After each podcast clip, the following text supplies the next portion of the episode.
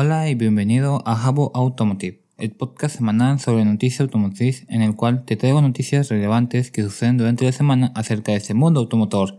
Te agradezco que me sigas escuchando en las diferentes plataformas de podcast en las cuales se encuentra disponible este canal, como lo son Apple Podcasts, Spotify, Overcast, entre otras. El día de hoy, domingo 10 de enero del 2021, una fecha muy importante para mí, te estaré comentando de estas noticias que recopilé antes de finalizar el año 2020. Y pues nada, comencemos.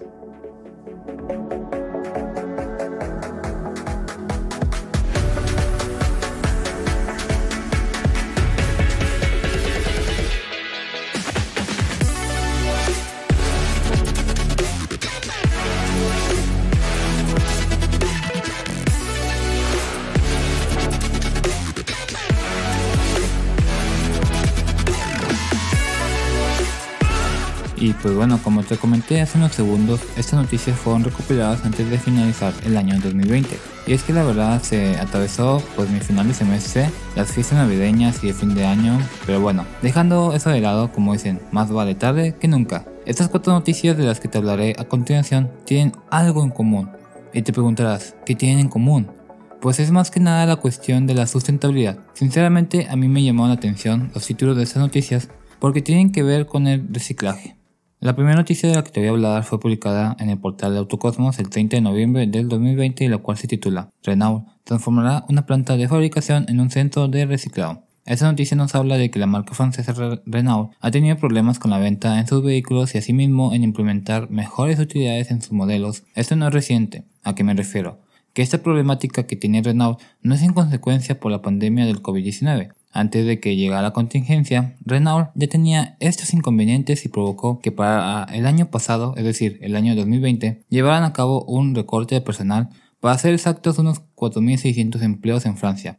Todo esto se llevó a cabo como parte de un plan de ahorro de gastos de 2.4 mil millones de dólares. Sin embargo, no todos son malas noticias, pues Renault acaba de anunciar una decisión importante. El fabricante automotriz Renault dejará de producir vehículos en su planta de, en que se encuentra a las afueras de París y se convertirá en un centro de investigación, reparación y reciclado para el año 2024. Esto con el propósito de evitar despidos masivos en la mencionada planta, pues la firma se encuentra en un proceso de reestructuración, lo que comprende reducir costos y obtener mejores utilidades en sus autos.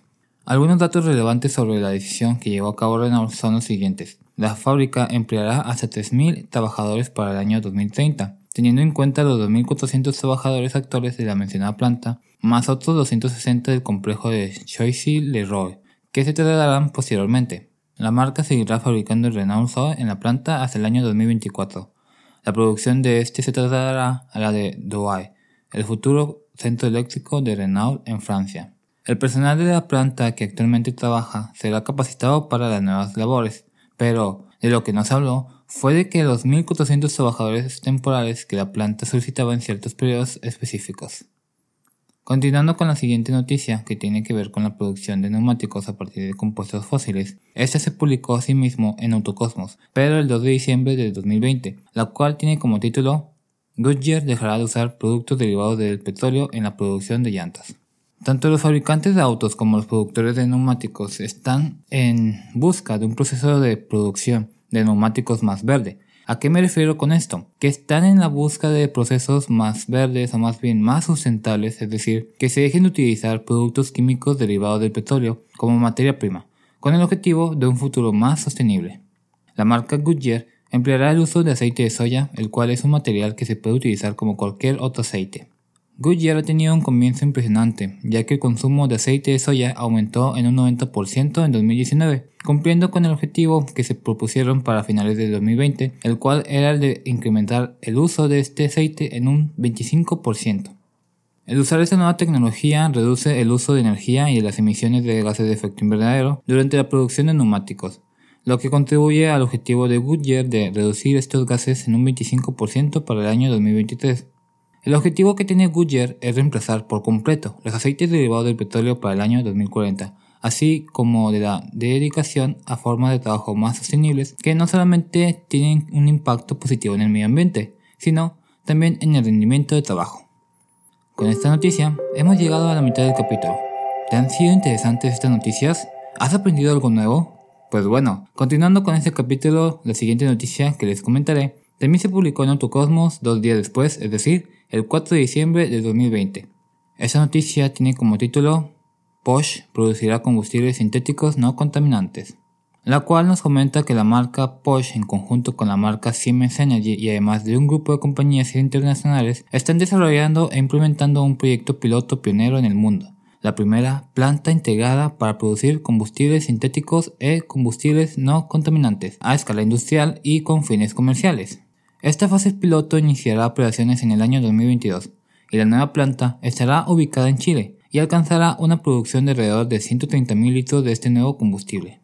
Posteriormente, la capacidad se incrementará a unos 55 millones de litros anuales en 2024 y 550 millones de litros en el año 2026, en las siguientes dos fases del proyecto. Cabe mencionar que para este proyecto piloto con el nombre clave Haru Oni, se eligió la región de Magallanes, debido a las excelentes condiciones del viento en el sur de Chile, para así producir combustible no contaminante a partir de energía eólica renovable. Chile tiene unas excelentes condiciones climáticas para la energía eólica y el bajo coste de la electricidad asociada a ella. Tiene un potencial muy alto en términos internacionales para producir, exportar y utilizar localmente el hidrógeno renovable. Porsche será el principal cliente de ese combustible ecológico, así como otros socios del proyecto como lo son la energética AME, la petrolera ENAP de Chile y la compañía italiana Enel además de que Porsche planea en una primera fase utilizar los e-combustibles de Chile en proyectos que sirvan de ejemplo como sería el uso de combustible en autos de carreras, en los Porsche Experience Center y más adelante también en vehículos de producción en serie. De igual manera, la marca de autos alemana comenzará con una inversión inicial de aproximadamente 20 millones de euros, estamos hablando de unos 500 millones de pesos aproximadamente. Y como una segunda fase, Porsche planea filtrar el dióxido de carbono del aire para después combinarlo con el hidrógeno para formar metanol sintético.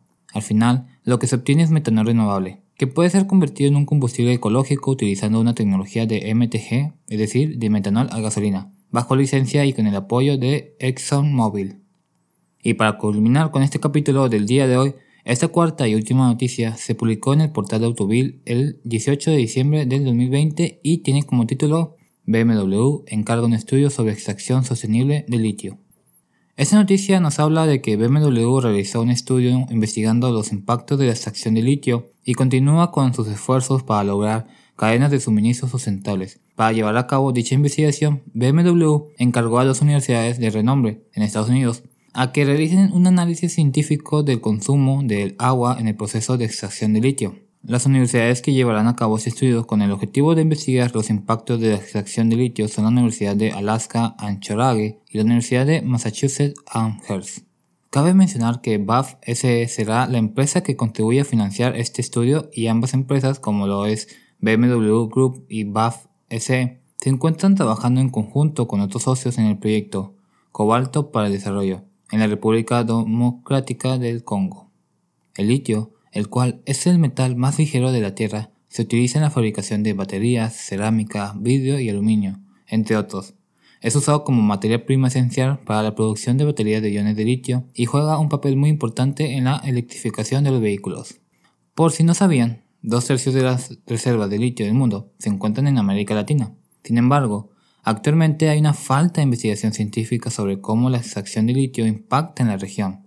Es por esto que BMW Group tiene la intención de llenar este vacío con el estudio que está llevando a cabo con las universidades antes mencionadas. Patrick Hood, director de gestión de materias primas de compras indirectas de BMW Group, comentó, La movilidad eléctrica solo puede ser sustentable cuando las materias primas también se extraen de la manera más sostenible posible. El nuevo estudio que hemos encargado está diseñado para crear una base científica para identificar las mejores opciones para la obtención de litio. Estamos encantados de trabajar con dos universidades tan reconocidas en este estudio y estamos seguros de que generará nuevos conocimientos importantes sobre la extracción de litio. ¿Cuándo estarán listos los resultados del estudio de BMW? Los resultados finales del estudio deberían estar disponibles en el primer semestre del año 2022 e incluirán un sistema de calificación de 5 niveles. Esta calificación está diseñada para brindar a las empresas una mejor orientación sobre la extracción sostenible de litio en América Latina. Actualmente la empresa obtiene su materia prima de litio de las minas australianas que utilizan la minería de roca dura para extraer el material. BMW puso algunas condiciones para llevar a cabo contratos de suministro con proveedores de litio adicionales y que BMW exige que la extracción de litio cumpla con los altos estándares de sostenibilidad y además que las empresas obtengan la certificación de la Iniciativa para el Aseguramiento de la Minería Responsable IRMA. Y a lo mejor te estás preguntando qué noticia te gustó más, cuál de todas se te hizo más interesante y por qué. Pues bueno, para contestar estas preguntas, la que más me gustó fue la noticia de Goodyear utilizando el aceite de soya como materia prima, llevando a cabo un proceso de elaboración más sustentable y así mismo vemos cómo las marcas en realidad se están preocupando por la cuestión ambiental de lo que ellos mismos producen o en este caso cambiar las materias primas y así mismo el proceso industrial de la elaboración de neumáticos. Hablando de la noticia que más me interesó es difícil. ¿Por qué? Porque las últimas dos noticias que les hablé se me hicieron muy interesantes y ojo, ambas involucran a marcas alemanas. Por un lado tenemos a Porsche, en conjunto con esta compañía Siemens Energy para la producción de nuevos combustibles por medio de energías renovables y por el otro lado tenemos a BMW llevando a cabo el estudio acerca de la extracción de este elemento químico de manera sostenible en colaboración con dos universidades de renombre. Es puesto que para mí es muy difícil elegir solamente una como la que más me interesó.